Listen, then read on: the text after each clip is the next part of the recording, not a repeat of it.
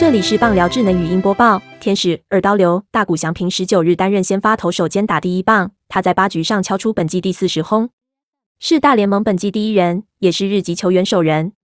大谷翔平前三次打击吞下一次三振，都没有击出安打。八局上他是这个半局首位打者，面对老虎第二任投手一颗失投进红中的滑球出棒，这球打出去就知道留不住，球最后飞上右外野看台。本季第四十支全垒打出炉，也是大联盟本季第一位四十轰打者。天使三比一击败老虎，